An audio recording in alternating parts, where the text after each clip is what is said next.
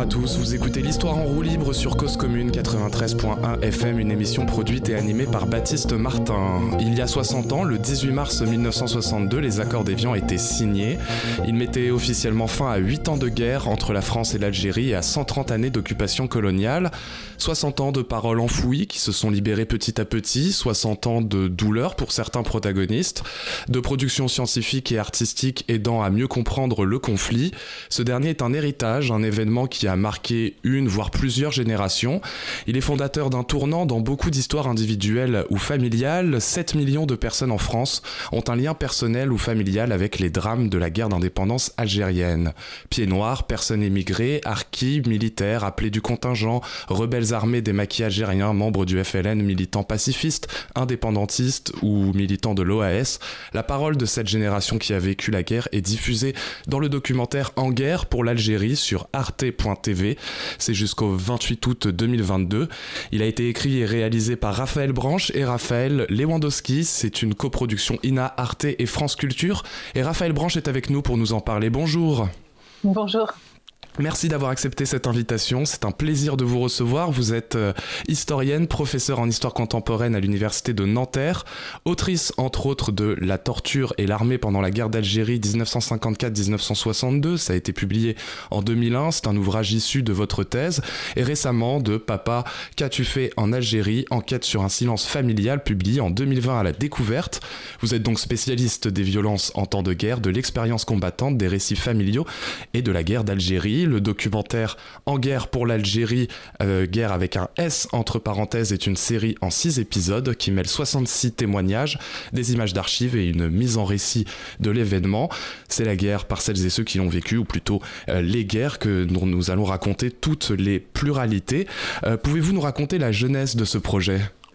Alors oui, avec plaisir. C'est une chose qui arrive rarement, je pense, dans la vie d'une chercheuse comme, comme je l'étais au moment où j'étais contactée par euh, Arte, en fait, qui voulait euh, essayer de raconter la guerre d'Algérie par ceux qui l'avaient vécu au quotidien, par en bas.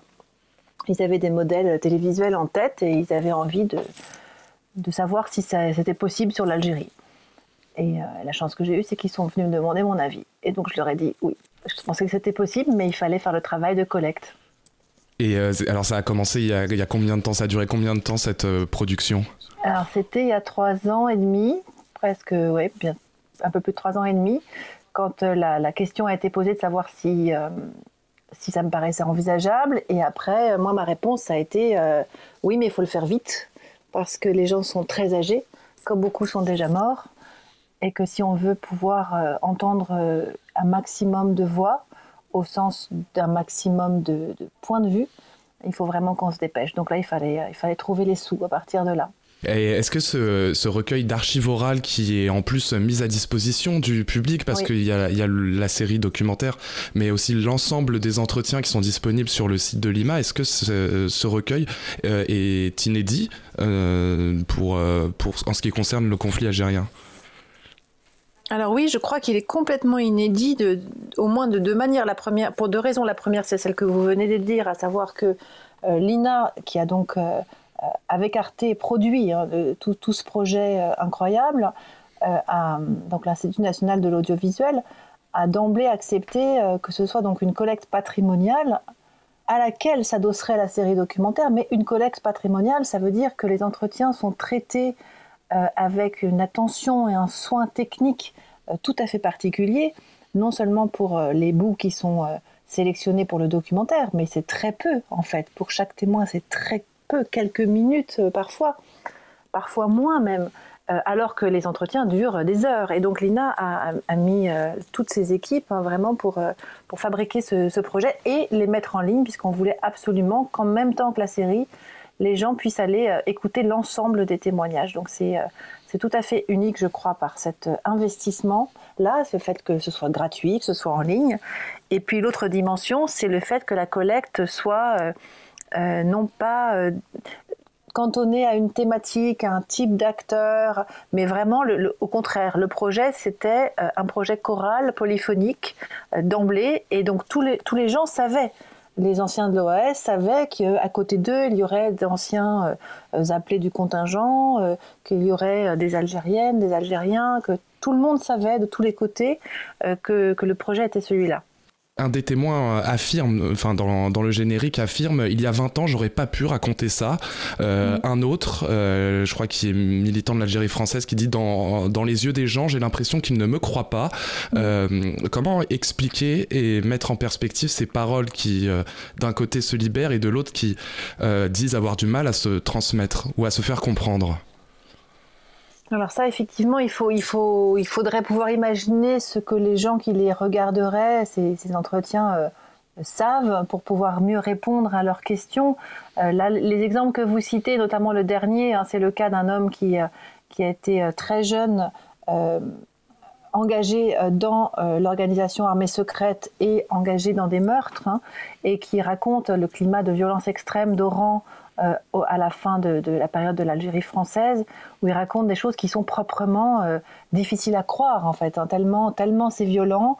Et donc ce qu'il dit là correspond aussi à cette période euh, que beaucoup de gens ignorent en fait en France notamment. Donc c'est aussi pour ça, il y, a une forme d'incrédibilité parce que voilà, c'est il n'y a pas beaucoup de travaux sur ce sujet, etc. Mais sur d'autres points, c'est moins le cas. On n'ignore pas, mais on ignore le détail on sait vaguement, mais on ne sait pas vraiment, etc. Et donc là, on, ne connaît pas forcément les intentions, les émotions, euh, les sentiments. C'est aussi tout ça qu'on a essayé de, restituer, hein, que les gens ne soient pas dans, une, dans un discours, dans un cours d'histoire sur leur expérience, mais vraiment qu'ils qu'ils fassent euh, cet effort hein, euh, de, revenir 60 ans, mais parfois c'était 70 ans en arrière, dans leur enfance, dans leur adolescence, pour retrouver leurs émotions, retrouver leur vision du monde et nous la faire partager. Donc j'espère que tout simplement en, les écoutant, hein, on, va, on va pouvoir euh, euh, dépasser euh, bah, des formes d'ignorance ou de, de préjugés. Quoi. Et eh oui, mais c'est c'est ce qui m'a moi euh, beaucoup marqué hein, euh, dans, en, visionnant euh, cette série documentaire, c'est la densité de ces témoignages, de toute cette histoire, toutes ces trajectoires que, que l'on découvre et que l'on apprend. C'est une histoire par le bas où enfin on est on est loin de documentaires entre guillemets classiques avec un récit très politique de, des, des, différentes autorités et comment il enfin comment se passent les événements de, leur point de vue. Euh, et donc c'est une pluralité de mémoire, des perceptions différentes de l'événement, selon qu'on soit français ou algérien bien sûr, mais aussi qu'on soit français d'Oran, français d'Alger, français de métropole. Euh, comment euh, y a-t-il une difficulté à mettre en récit toutes ces, toutes ces histoires? Et est-ce qu'il y a eu des paroles auxquelles vous ne vous attendiez pas ou qui ont pu changer l'écriture du documentaire? Alors, j'espère que je vais retenir toutes vos questions, mais en fait, la pluralité de mémoire, oui, parce que parce qu'on a une pluralité de gens. Donc dès lors qu'on a des gens, on a des mémoires. Mais en réalité, c'était pas le sujet n'est pas là, et on a vraiment essayé de faire en sorte que les gens, encore une fois, se remettent dans euh, la situation, dans le contexte. Ça, c'est tout le travail euh, des, intervieweurs et des intervieweuses hein, qu'on a formés aussi pour qu'ils euh, accueillent cette, cette parole et, et qu'ils la, la recentrent comme ça. Et donc, en fait, c'est pas tant la pluralité des mémoires que la pluralité des expériences. Mmh. Alors, et qui pose un énorme problème bien sûr à la narration. Alors est-ce hein, que vous pouvez raconter, ça peut euh, partir dans tous les est-ce que vous pouvez expliquer la différence entre une mémoire et une expérience vécue euh, historiquement, enfin, dans la méthode historienne? Alors oui, la mémoire c'est, c'est le récit du passé tenu au présent. Donc je vous raconte un souvenir aujourd'hui, euh, c'est ma mémoire de cet événement. Et demain, il est possible, ou dans un an, il est possible que je vous raconte ce même événement différemment mon récit de mémoire aura évolué parce que j'aurais appris des choses entre temps, parce que j'aurais euh, rencontré une autre personne qui m'aura fait changer d'avis, parce que euh, j'aurais oublié une partie des choses, etc. Donc le récit de mémoire, il est un récit au présent. Donc là, c'était un récit qui a été tenu par des personnes âgées entre, 1900, pardon, entre 2019 et 2020, en gros. Hein.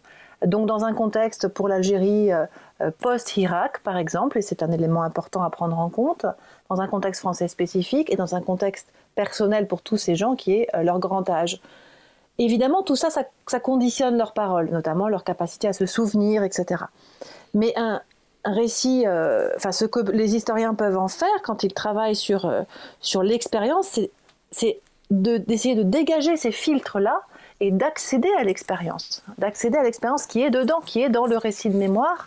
Donc quand je dis euh, pluralité de mémoire, pluralité d'expérience, évidemment, euh, dans ces récits, il y a la mémoire, mais nous, ce que nous avons cherché, ce que nous avons valorisé, ce que nous avons euh, travaillé ensuite dans le documentaire, c'est les éléments purement euh, personnel et événementiel euh, qui était raconté par les gens. Donc j'ai déménagé, euh, un militaire est arrivé chez moi, et non pas maintenant je comprends, mm. c'était en fait un règlement de compte ou voilà. C'est pas ça. C'est vraiment j'ai fait ci. On, essayait vraiment de travailler avec eux.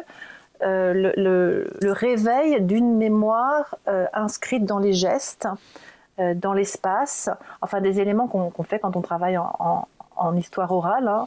c'est-à-dire vraiment de, essayer, hein, encore une fois, essayer ce transport dans le temps qui, qui n'est pas, qui n'est jamais total évidemment. Hein. et puis les gens qui nous parlent, on voit bien que leur corps est celui d'aujourd'hui. Euh, donc voilà, c'est ça le, ce que je voulais dire par euh, différence entre mémoire et histoire. Oui, et c'est bah, ce récit d'expérience rend vivant euh, ce passé colonial, même, mm, enfin même si on le sait, enfin qu'on le, qu'on, le comprend, de, on le comprend mieux par ces témoignages et par ce type d'archives orales. il y a les souvenirs de la violence de la société coloniale, français et algériens cohabitaient plus qu'ils ne vivaient ensemble et ils l'expliquent avec leurs propres mots et leur propre expérience. je pense notamment au premier épisode où les Français parlent de leurs souvenirs d'enfants, d'un bonheur insouciant pour les Français d'Algérie, un Algérien villageois qui dit qu'il avait été très heureux et qu'il avait, même s'il avait souvent très faim, un autre qui raconte comment un certain Michel s'est accaparé euh, la terre de sa famille. L'histoire orale, c'est aussi c'est une histoire du sensible et de l'émotion. En tout cas, c'est comme ça qu'on l'a travaillé. Hein. C'est-à-dire qu'on peut, on peut faire de l'histoire orale pour documenter, par exemple, des décisions politiques. Hein. Mais, mais en l'occurrence là, euh, avec ce type de témoins-là, c'est-à-dire des, des gens qui avaient été enfants, qui avaient été adolescents ou jeunes adultes. Donc, euh, pour ce qui est de la décision politique, c'était pas du tout leur registre, par exemple. Euh, on a effectivement essayé de, retrouver ces, dimensions parce qu'on voulait aussi euh, rendre sensible la guerre au sens, effectivement, sa dimension sensible, la guerre et la colonisation, puisque ça, ça aussi, ça a été un projet. Enfin, on en a discuté d'emblée avec Raphaël Lewandowski, lui et moi, sur la nécessité évidemment de ne pas commencer en 1954 cette histoire et de donner à voir la période antérieure, sachant qu'on était limité par le fait que nos témoins, euh, au, mieux, ils sont nés à la fin des années 20. Et mm. donc, de fait, si on voulait passer par leurs paroles, on ne pouvait pas raconter au-delà des années 1930. Donc euh, voilà, ça a été, ça a été la, limite de l'exercice, mais, euh, mais on a effectivement pris, pris le temps dans l'épisode 1 d'essayer de, raconter cette, ces, ces dimensions coloniales. Oui. Et est-ce que vous, en tant qu'historienne euh, qui travaille sur euh, ce sujet depuis un bon nombre d'années, est-ce que vous avez euh, appris, non, pas des faits, j'imagine, mais des, des, choses nouvelles qui vous auraient échappé à l'écoute de ces témoins? Alors, en fait, c'est un peu compliqué de répondre. Enfin, je crois pas. Euh, je, je, crois pas fondamentalement, en fait. Hein, mais après, évidemment, tout le temps. C'est-à-dire que moi, je ne connaissais aucune de ces histoires individuelles. Donc, euh, tout le temps, j'ai appris des choses. Mais, mais sur le fond de comment fonctionnait la guerre ou comment fonctionnait euh, l'Algérie coloniale, voilà, je ne crois pas fondamentalement, mais il y a énormément de choses. Hein. Je pense par exemple, à, on a beaucoup essayé de, faire parler les, les enfants de, de, leur rapport à l'école, par exemple, de leur rapport à la, à la conscience nationale en fait, hein, pour, pour tous les enfants, hein, qu'ils soient français ou algériens, des choses comme ça, la manière dont ça s'est joué, dont ça a pu, ce qui a fait basculer les choses.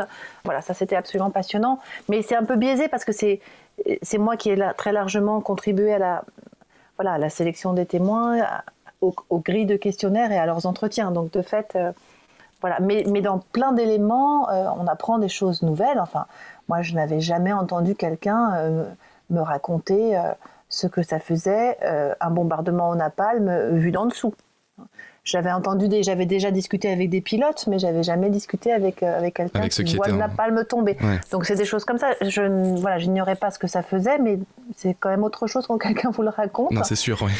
Et, et, d'autres et d'autres choses comme ça. Et, et, puis juste, pardon, je suis un peu longue. Non, pas du tout. La, la nouveauté, c'est aussi le le moment où il parle, je pense que c'est aussi ce que dit euh, Mohan Zegag, que vous avez cité, euh, qui dit il y a 20 ans, je l'aurais pas dit. Euh, il y a quelque chose là qui.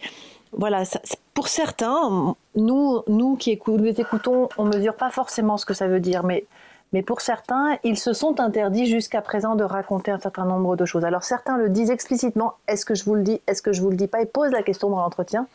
Et alors voilà, on les incite évidemment à dire. Donc on voit bien qu'il y a des formes de résistance ou de mise en scène de résistance, mais je crois de résistance réelle pour certains. Est-ce que, je donne le nom? Est-ce que, je, donne le détail? Est-ce que je vous dis que en fait je pense que ça s'est pas passé comme on nous a dit officiellement et comme je l'ai dit à la famille quand je suis rentrée en France? Voilà, ce genre de choses.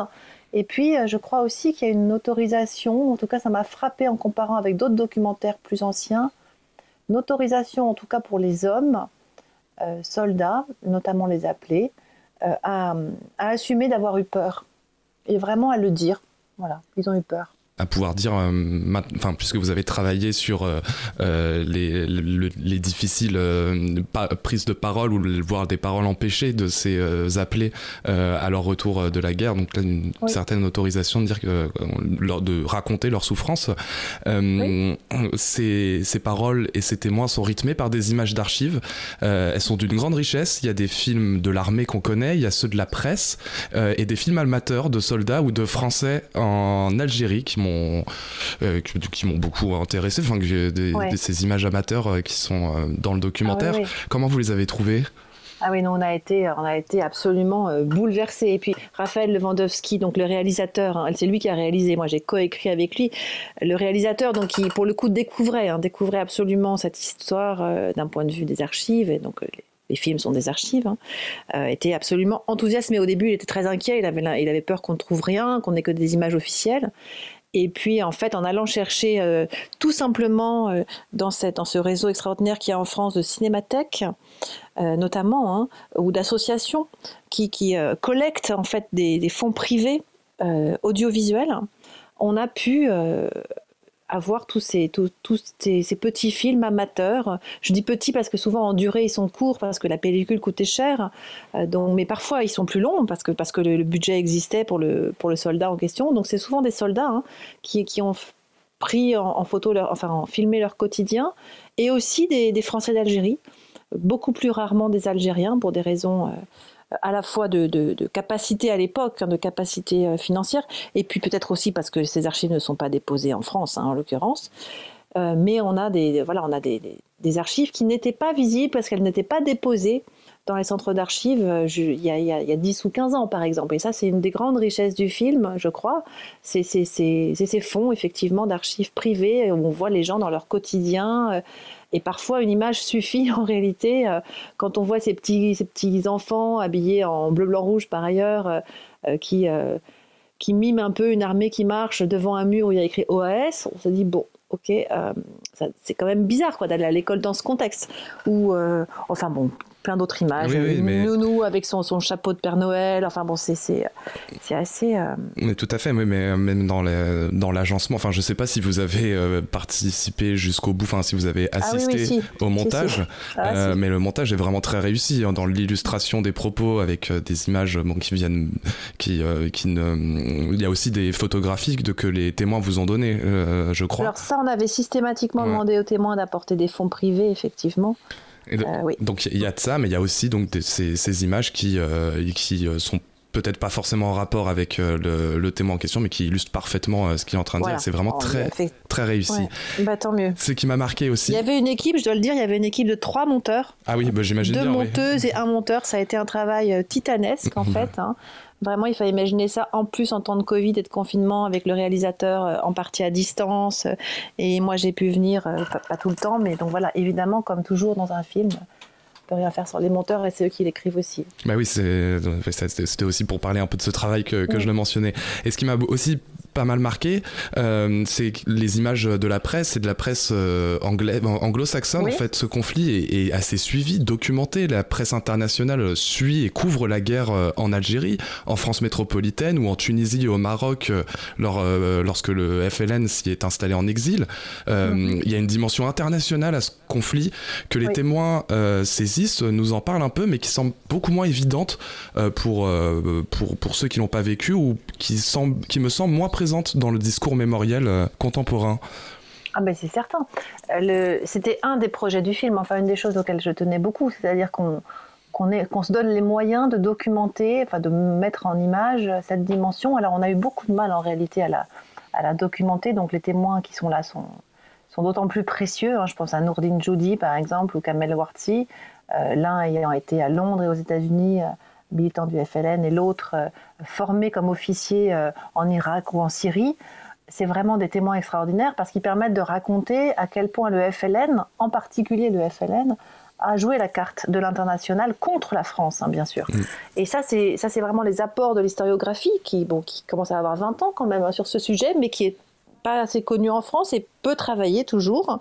Et donc, effectivement, avec euh, tous les discours euh, euh, sur la, cicatrice, la béance, la, douleur, etc., entre la France et l'Algérie, c'est toujours entre la France et l'Algérie, entre la France et l'Algérie, entre la France et l'Algérie parce que c'est évidemment de ça qu'il s'agit aujourd'hui, mais l'histoire de ce conflit, c'est pas qu'une histoire entre la France et l'Algérie. C'est une histoire internationale, c'est un conflit qui, prend sens euh, en relation avec les enjeux internationaux de l'époque, et euh, les deux acteurs principaux, le FLN et la France, en ont tout à fait conscience. Donc c'est pas une surprise hein, que ce soit couvert par la presse internationale, mais nous, notre surprise, ça a été la qualité de certains reportages, vraiment qui n'étaient pas connus. Je pensais à un reportage de la BBC auprès des étudiants de Sciences Po qui est vraiment super, et puis, euh, et puis aussi de, la presse scandinave, hein, des reportages vraiment qui sont allés loin, qui ont posé des questions, et, et qui évidemment n'étaient pas diffusés en France à l'époque, donc que les gens n'ont pas connu. Est-ce qu'on peut aller jusqu'à parler d'un événement monde de, la guerre d'Algérie? Ah, je ne sais pas si on peut dire les choses comme ça, mais en tout cas, il y, a une dimension. Enfin, oui, enfin, franchement, euh, euh, quand on regarde le, la manière dont le FLN a essayé de jouer euh, à l'ONU euh, les différents pays non alignés ou récemment indépendants, etc., contre la France et ses alliés, euh, ça c'est absolument certain. Après, il faudrait, encore une fois, il faut, pour vous répondre vraiment, il faudrait le travailler plus. Mais moi, je suis persuadée que oui. Mm. Notamment quand on regarde les ONG qui ont travaillé auprès des réfugiés, mais on sait très peu de choses. Euh, il y a des ONG encore, euh, scandinaves, états-uniennes, canadiennes, voilà, qui travaillent euh, auprès d'eux et qui, dès lors, participent au conflit d'une certaine manière. Oui, moi j'ai, enfin, disais aussi ça sur euh, enfin, la scène internationale euh, où effectivement euh, la, la, France n'est soutenue absolument par personne et devient. Alors elle est soutenue, hein, elle est quand même soutenue par évidemment la Grande-Bretagne qui est un peu dans le même bateau impérial. elle est soutenue par, elle, elle, est soutenue par les États-Unis quand même, même si. Même s'il y, y, a un malaise à partir de l'élection de Kennedy, bon voilà, elle, a quand même des soutiens, elle a, elle a, des soutiens européens, mais ces soutiens sont, sont conditionnés. Par exemple, la RFA, euh, qui est notre voisin direct évidemment, euh, qui a elle-même une carte personnelle à jouer puisqu'il y a la RDA à côté, l'Allemagne de l'Est qui soutient, euh, qui aide le FLN, donc la RFA, voilà, soutient la France, mais en même temps accepte sur son sol que la Fédération de France du FLN installe finalement son bureau et dirige la guerre en métropole à partir de, l'Allemagne. N'extrate pas les Algériens quand la France lui demande. Donc voilà, tout se négocie en fait. Oui, d'accord. C'est d'autant plus euh, une, euh, euh, des travaux, enfin une histoire aussi qui, qui est à compléter sur ces ramifications internationales. Parce que je savais pas que la RDA soutenait, mais en même temps, je m'étais ah jamais, vraiment, jamais vraiment poussé jusqu'à jusque là dans la. Mais d'ailleurs, c'est un choix que j'ai fait parce qu'on a publié aussi à, à chez Taillandier 15 entretiens un peu plus longuement, justement pour que les gens puissent lire plus, plus longuement les, les récits.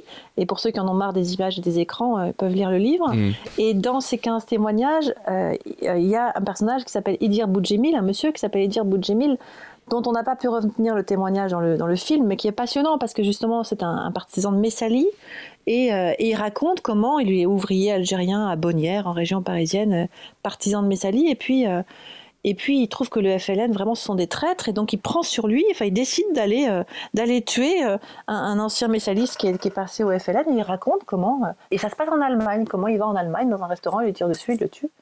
Et cet homme a fait 8 ans de prison en Allemagne, donc bien après 62 bien sûr, hein, et personne ne connaît son histoire et elle, est rattachée à rien, mais voilà, elle fait vraiment partie de, bah voilà, de cette dimension internationale des, des choses. Il, est passé par la Belgique, il a fini par, il a fini par être arrêté en Allemagne, et puis et puis voilà. Et de ces, euh, de ces, de cette, de ces multiples perceptions euh, du, conflit selon les, euh, selon les individus et les acteurs, je voudrais revenir sur l'épisode 1. L'histoire commence par le récit d'un attentat le 1er novembre 1954.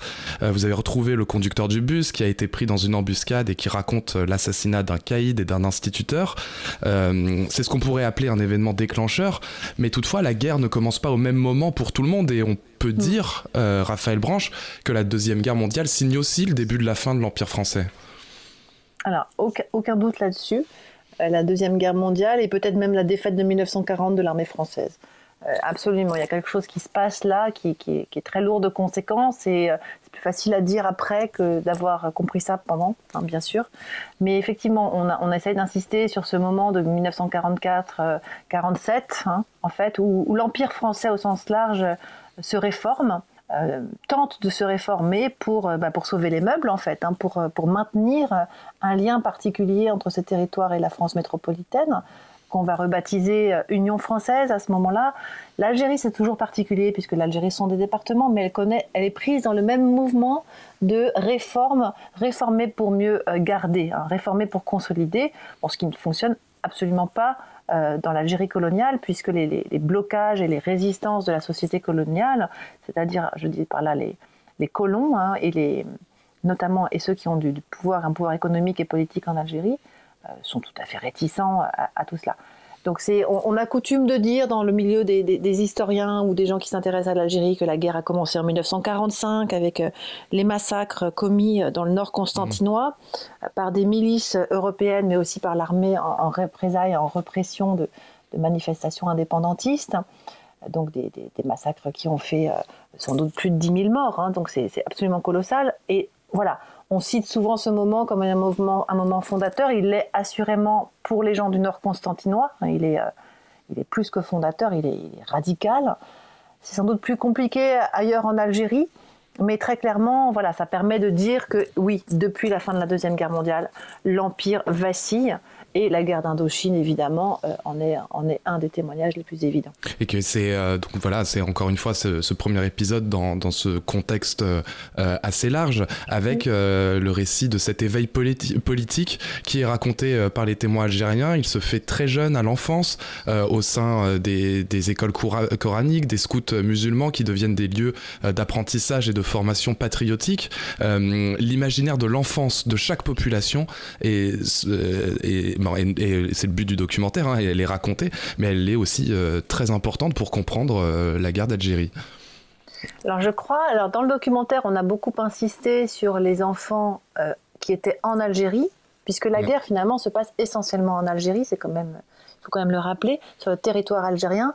Et si les métropolitains ont pu ignorer qu'il se passait quelque chose de grave en Algérie, ce qui est sûr, c'est qu'en Algérie, personne ne l'a ignoré, surtout dans les campagnes algériennes, assez, assez rapidement, sauf peut-être dans certaines villes de, l'Ouest. Et donc effectivement, on a, on a, insisté pour que ces enfants nous racontent leur, euh, leur enfance, leur vie et leur, et leur, euh, et leur conception, c'est un peu un mot étrange pour un enfant, mais leur perception plutôt de qu'est-ce que c'était que leur monde, de quoi il était fait. Et autant, enfin comme vous, vous l'avez dit justement, la guerre n'a pas commencé en novembre 54 pour tout le monde, elle a même sans doute commencé pour très peu de gens en novembre 54 autant tous les enfants ne se pensaient pas dans l'Algérie française. Euh, quand le, petit berger des Aurès, euh, Messaoud Kafi, euh, nous raconte, voilà, j'avais 11 ans quand j'ai vu mon premier français arriver, on comprend bien que son enfance n'est pas dans l'Algérie française pour lui. De fait, il y est administrativement, hein, mais et, ça, effectivement, on avait, on avait besoin de le raconter. Il y a une autre enfance qu'on n'a pas tellement racontée dans la série, puisque c'était vraiment, on a insisté sur la colonisation, qui est l'enfance des métropolitains, mais elle est également très importante, ben, euh, effectivement. Elle apparaît quand même, enfin de manière fugace, mais quand il, quand il raconte, euh, il y en a, euh, j'ai oublié un peu les noms d'à peu près tous les, tous les témoins, je suis désolé, mais quand il y en a un qui raconte que ses parents lui avaient dit, bah tes grands-parents ont fait la guerre, tes arrière-grands-parents, tes grands-parents ont fait la guerre, ton père a fait la guerre de 40, alors voilà, tu... Bien sûr.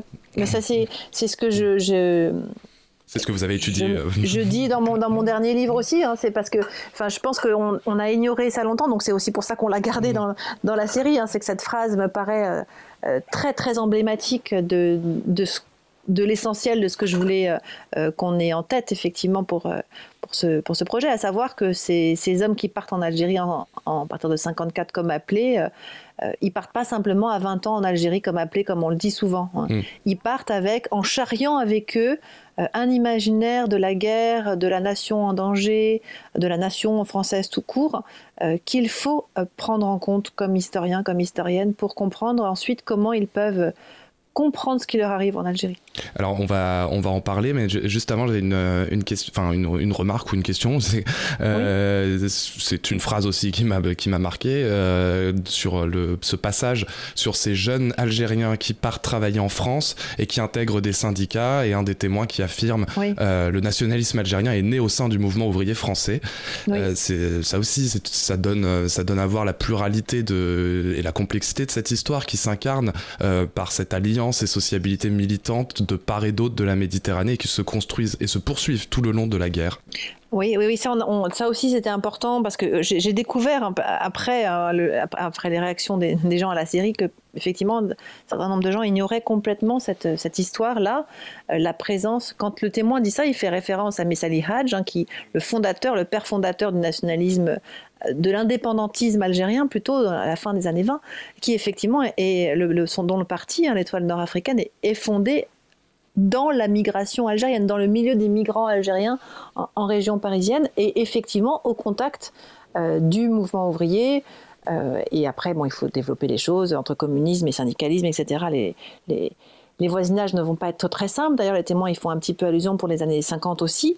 Euh, effectivement, on a cette dimension-là euh, d'une d'une mamelle, euh, disons, mouvement social assez, assez proche en fait hein, dans ses manières de fonctionner de plein d'autres choses qui se passent en France métropolitaine à l'époque en fait hein, et y compris dans, les, dans le répertoire d'action du, du, mouvement nationaliste algérien modèle Messali, euh, voilà, on fait des grèves, on fait des manifestations, on fait des pétitions, on occupe l'espace public et on fonctionne effectivement comme, euh, comme d'autres partis euh, en, France. Mais ça, ça rejoint, enfin, ça, rejoint aussi quand on, on, a une conception, on dit la guerre d'Algérie, on n'a pas cette on n'a pas tout de suite cette représentation que c'est pas une guerre comme une autre. Euh, dire guerre, y a, on a cette impression d'un camp contre l'autre, alors que ça se passe pas du tout comme ça entre 54 et 62. C'est justement euh, beaucoup plus complexe. Euh, bah, c'est pour ça qu'on a mis un S à, guerre, mais en même temps, il est quand même entre parenthèses parce que, parce que à force de vouloir tordre le bâton dans, l'autre sens, on, risque aussi de, produire peut-être un effet un peu faussé. C'est-à-dire que l'opposition fondatrice et fondamentale, elle est quand même sur qui a le droit euh, de gouverner les gens qui habitent en Algérie qui, euh, Au nom de qui on, est habilité à gouverner en Algérie Donc les uns disent le peuple français, disent, les autres disent le peuple algérien, ils n'ont pas la même définition des, deux, entités. Donc c'est quand même le principe fondamental de division. Mais c'est vrai qu'à l'intérieur de ce, principe qui en gros opposerait des indépendantistes à des partisans de l'Algérie française, tout bouge. En fait, tout bouge. Les partisans de l'Algérie française, au départ, c'est tous les partis politiques en gros, hein, sauf euh, le Parti communiste éventuellement. Et à la fin, c'est euh, des radicaux euh, et, plutôt mis en minorité en quelques années. Hein. Il, y a, une, évolution énorme de, ce point de vue. Et, du côté indépendantiste algérien, voilà, il y a ceux qui vont être pour l'indépendance les armes à la main, d'autres qui vont préférer d'autres techniques, d'autres qui vont vouloir un front, d'autres qui vont vouloir être chacun de son côté. Et donc, de fait, ça va donner des conflits à toutes les échelles, souvent, et dans les deux camps principaux, qui quand même continuent à, exister en tant que deux camps principaux.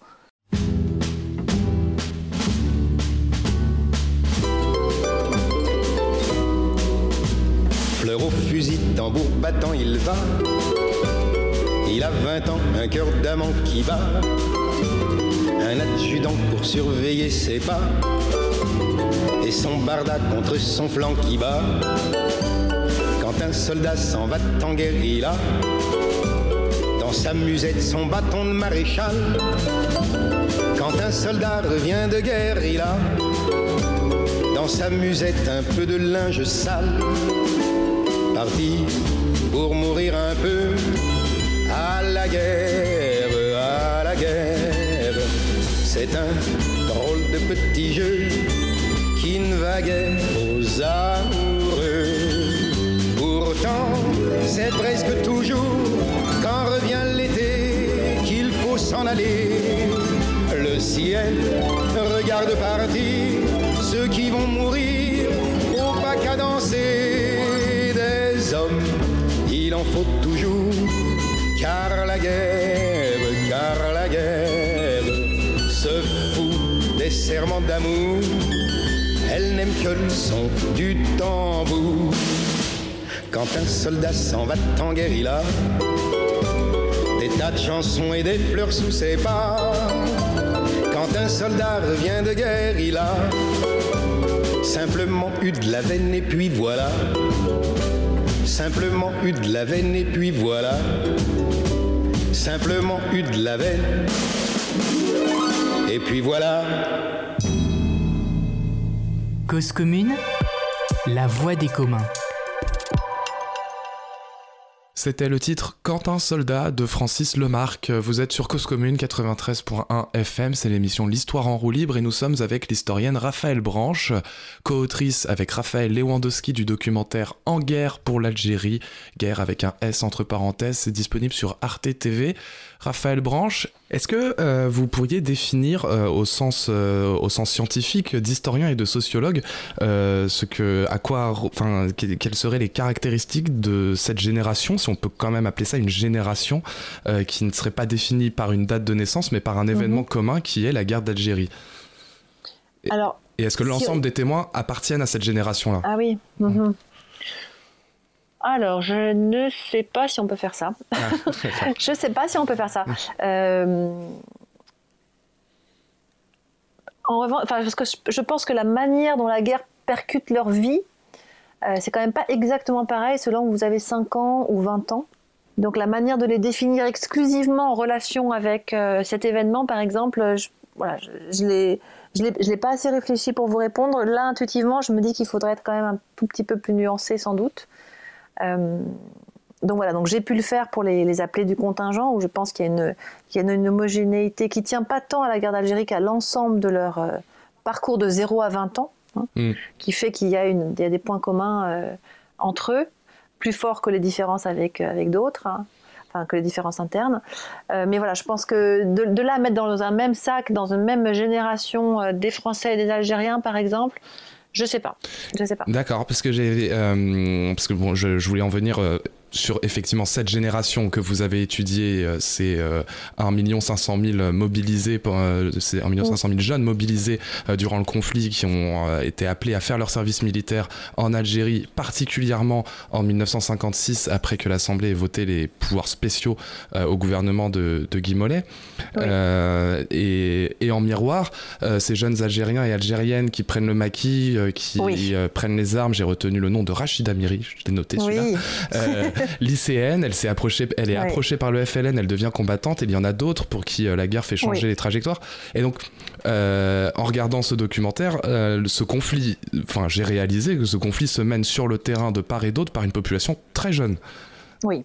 Alors oui, il y a aussi. Et à, qui, du côté algérien, on confie des responsabilités très vite? Alors ça, c'est très important côté algérien, effectivement.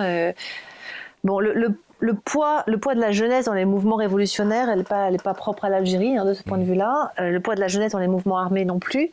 Euh, et tout le monde n'est pas jeune. Mais ce qui est sûr, c'est qu'il y a vraiment euh, quelque chose de, fondamental et de très intéressant quand on étudie la société algérienne dans, ses fondements sociologiques. Hein. c'est effectivement qu'il y a quelque chose d'un peu transgressif quand même. C'est-à-dire que des jeunes vont se retrouver en position de dire à des plus âgés ce qu'il faut faire et ce qui est bien de faire, par exemple. Ça, c'est très impressionnant. Et, euh, et, ça aussi, on l'a pas assez travaillé, mais c'est vraiment. Le maquis en particulier. Hein. le maquis, c'est-à-dire la résistance armée, euh, c'est un mouvement de jeunes, hein, même si voilà, il y, a différents, y a différentes manières d'être. Et assurément, euh, puisque vous m'interrogez sur la, dimension de génération, pour eux, pour ces jeunes-là, oui, là, il se passe quelque chose de radical qui, qui réoriente complètement leur vie. Ça, c'est absolument certain.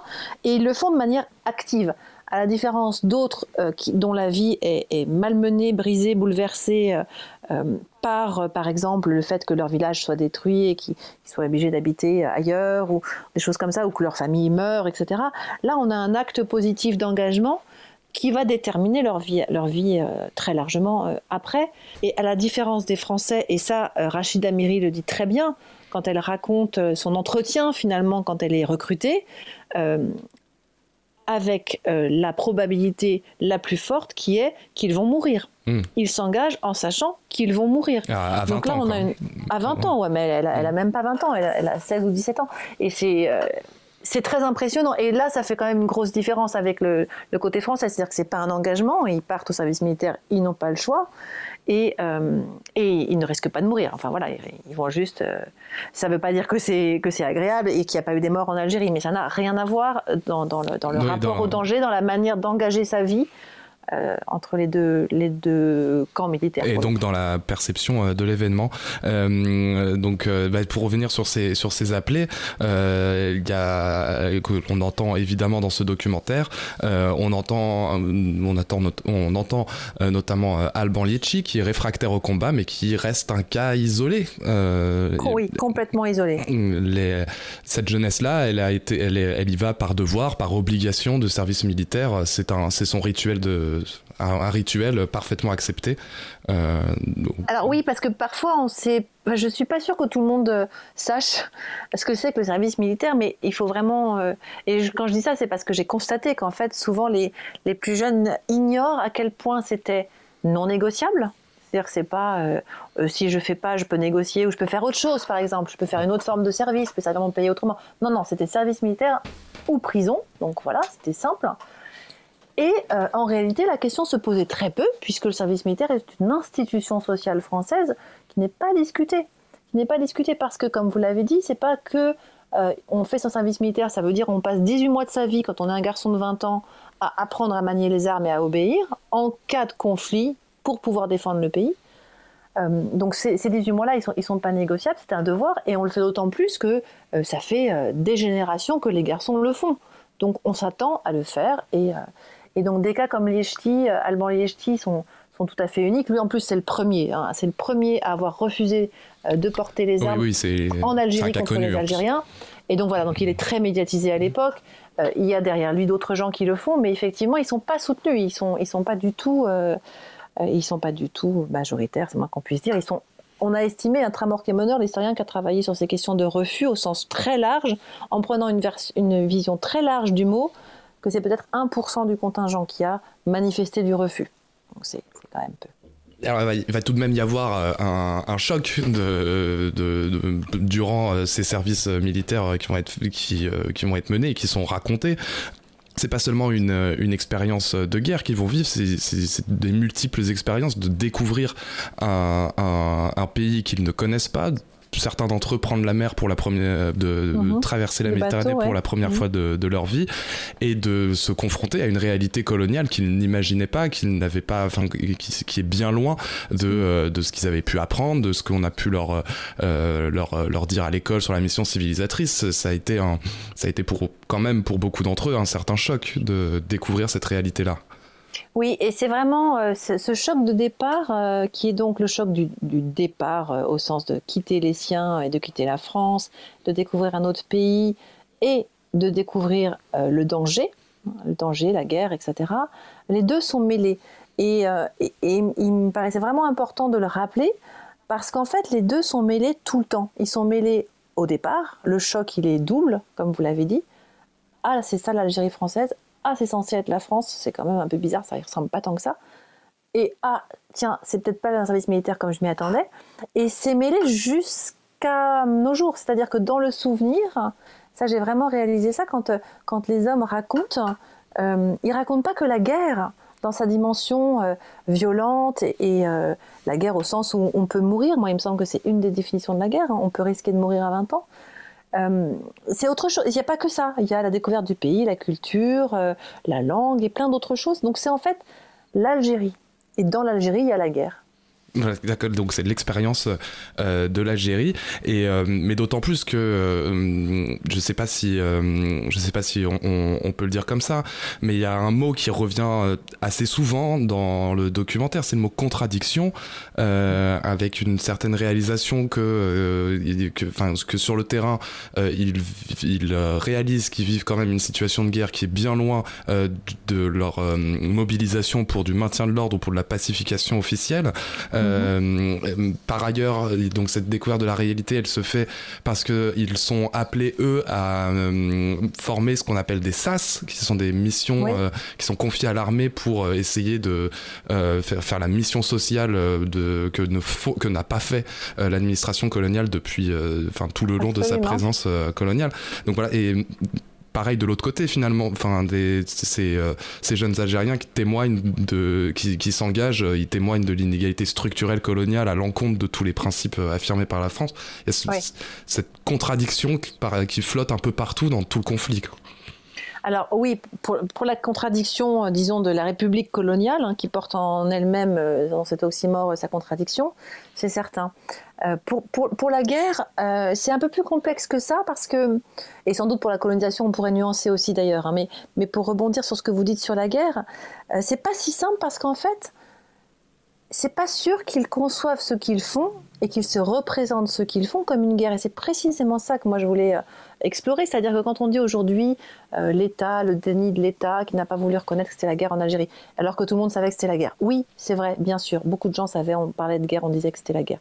Mais il y a aussi des hommes qui n'ont pas eu l'expérience et qui n'ont pas mis ce mot sur ce qu'ils vivaient parce qu'ils étaient inhibés par l'expérience de leur père ou de leur grand-père et que la guerre, la vraie, c'était Verdun, euh, c'était le chemin des dames, c'était 40, mais c'était certainement pas ce qu'ils étaient en train de vivre en Algérie.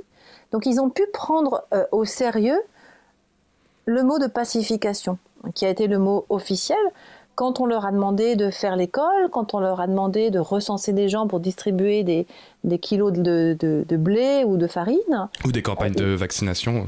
Voilà, ils ont pu, euh, dans les SAS, effectivement, comme vous l'avez très bien dit, euh, l'armée, enfin, euh, s'occupe d'administrer un territoire qu'elle a quand même laissé, que la France a laissé largement à l'abandon pendant, pendant très longtemps.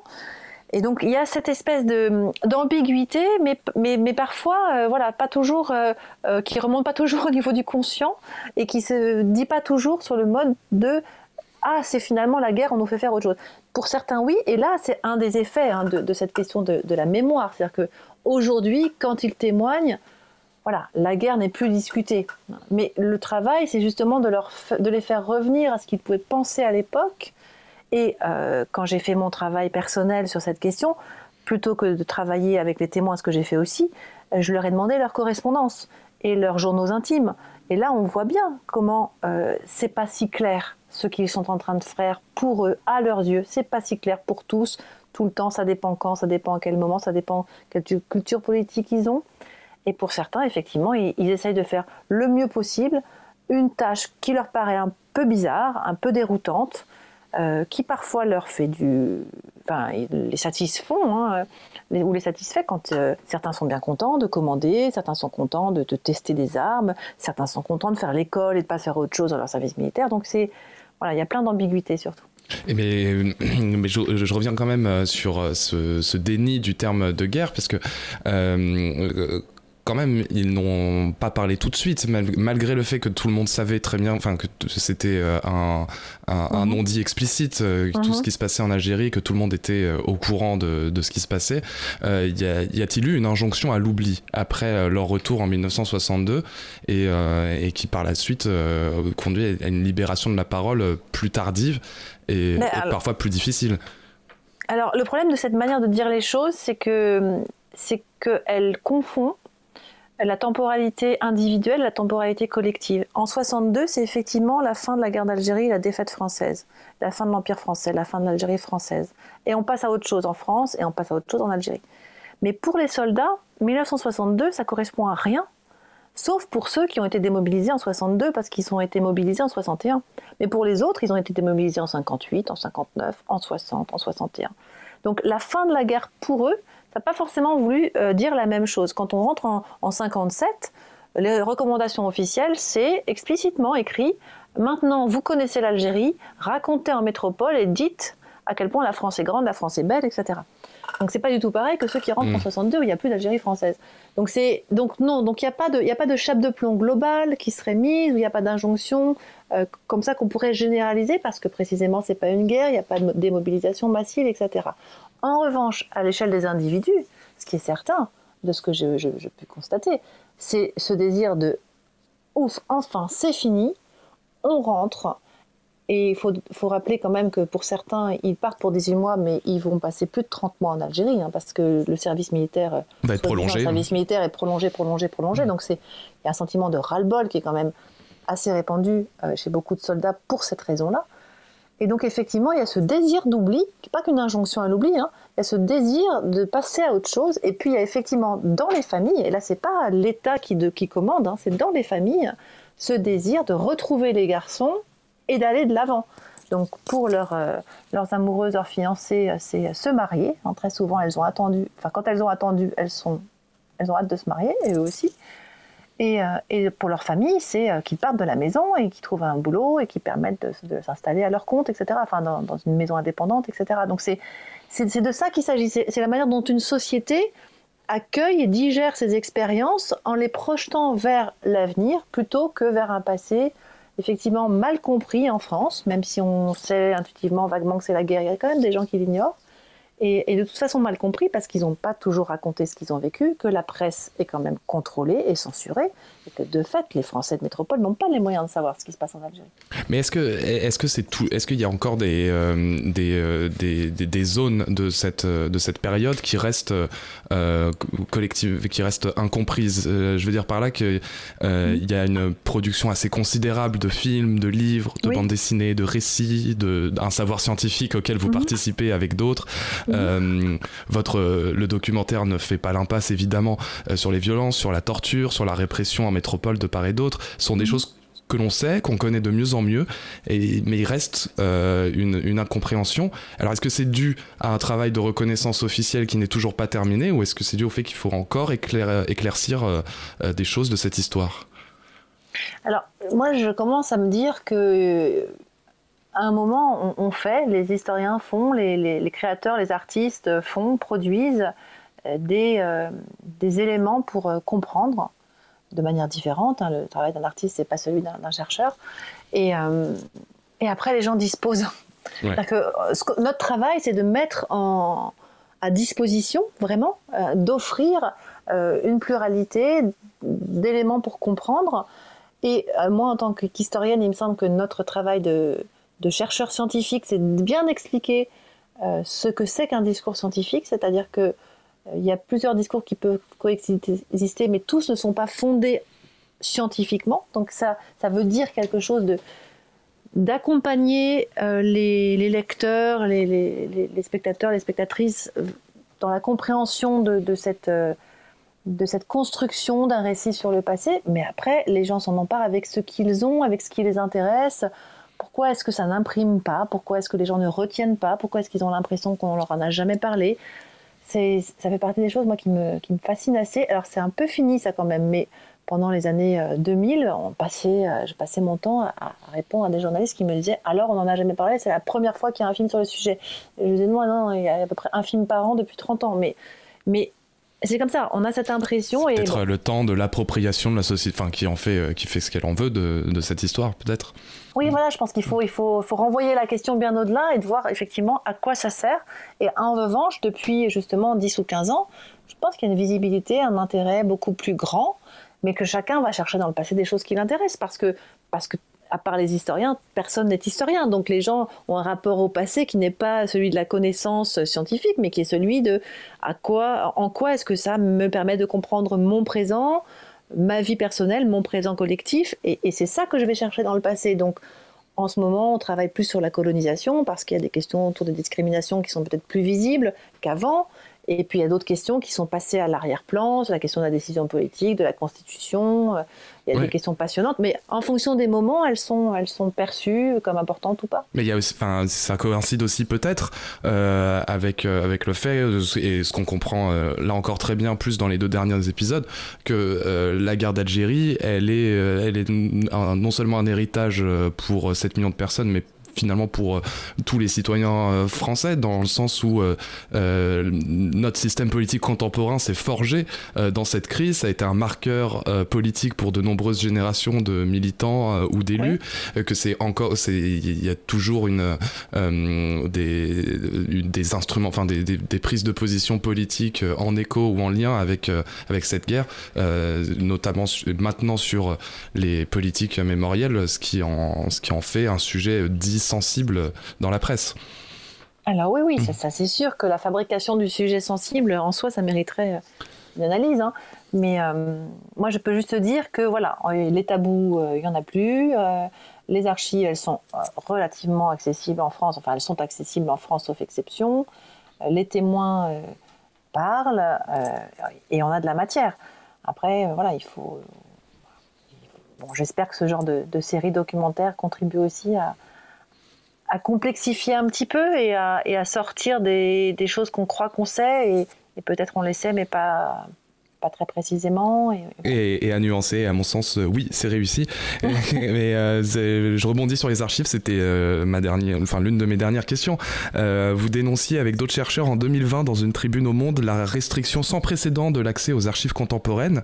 alors, est-ce que vous pouvez rappeler rapidement les principaux enjeux d'une décision de déclassification de documents secrets d'État, je crois?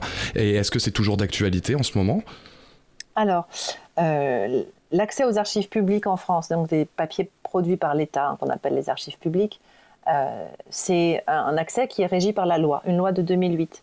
Et euh, cette loi avait été euh, contournée par une instruction, c'est-à-dire un texte de valeur inférieure, une instruction qui venait du secrétariat général de la Défense nationale et de la sécurité, je n'ai pas les choses dans l'ordre, mais en gros c'est ça, le SGDSN, qui visait à protéger davantage que ne le faisait la loi un certain nombre de documents secret défense. Et donc ça, c'était à l'interprétation des services administratifs Alors ça, c'était... Oui, enfin, normalement, les services administratifs auraient dû dire euh, une instruction n'est pas supérieure à la loi. Si l'instruction demande plus que la loi, c'est la loi qui l'emporte. Mais tous les services administratifs n'ont pas euh, compris les choses comme ça, et certains l'ont fait, d'autres pas. Et donc, résultat, quand ça a commencé à, arriver dans les services d'archives et que de manière massive la pratique a été, a été d'obéir à l'instruction, nous, les chercheurs, nous avons vu nos, conditions de travail devenir, euh, dramatiques hein, et des documents qu'on avait vus sans problème avant devenir inaccessibles. Et donc, on s'est mobilisé dans un collectif de, chercheurs et d'archivistes, d'historiens, de citoyens, et, euh, et, on a fait des recours au Conseil d'État. Et donc, ces recours, nous les avons gagnés. Et le Conseil d'État, dans un, attendu extrêmement clair, a dit que l'État avait avait abusé en fait hein, et avait, euh, avait voulu faire des choses qui n'étaient absolument pas légales. Donc il a absolument condamné la légalité de cette instruction. Donc on a, on a gagné euh, complètement euh, sur ce point. Et donc le, les services d'archives ont dû, ont dû suivre la loi, suivre de nouveau la loi. Après, il y a une autre loi qui est arrivée qui a, pour le coup, loi contre loi, qui a restreint l'accès à certains à certains documents d'archives et en particulier aux archives des services de renseignement. Donc actuellement, notre inquiétude, euh, elle est euh, déplacée, hein, elle ne porte plus sur l'ensemble des documents secrets défense comme c'était le cas de manière euh, délirante ces dernières années, elle porte sur les, archives des services de renseignement dont nous craignons qu'ils ne soient en gros jamais accessibles. Eh bien, merci Raphaël Branche euh, d'avoir accepté cette invitation euh, dans l'histoire en roue libre sur Cause Commune 93.fm. Et je vous remercie. Je rappelle donc que vous êtes co-autrice du documentaire En guerre pour l'Algérie, une série de six épisodes de chacun à peu près 52 minutes qui sont disponibles sur arte.tv jusqu'au mois d'août 2022. juste peut-être une dernière question pour. Et en DVD sinon. Et en DVD sinon avec un livre aux éditions Talendier. Euh, que vous pouvez vous procurer sur le site d'Arte ou partout, euh, où il est disponible. Euh, et sur quoi travaillez-vous là actuellement dans vos recherches? Oh, quelle gentille question. C'est vrai que j'aimerais bien m'y remettre. Oh, ah, j'ai plein de pistes, mais pour l'instant, voilà, non, non, j'ai plein de pistes. Pour l'instant, je, je, voilà, je me repose. D'accord, bah très bien. Mais vous avez raison. après, après un, tel travail. Eh bien, euh, merci à vous, chers auditeurs et auditrices, euh, pour euh, votre écoute. Vous pourrez retrouver, comme d'habitude, toutes les références bibliographiques sur la fiche podcast de l'émission sur le site internet cause-commune.fm.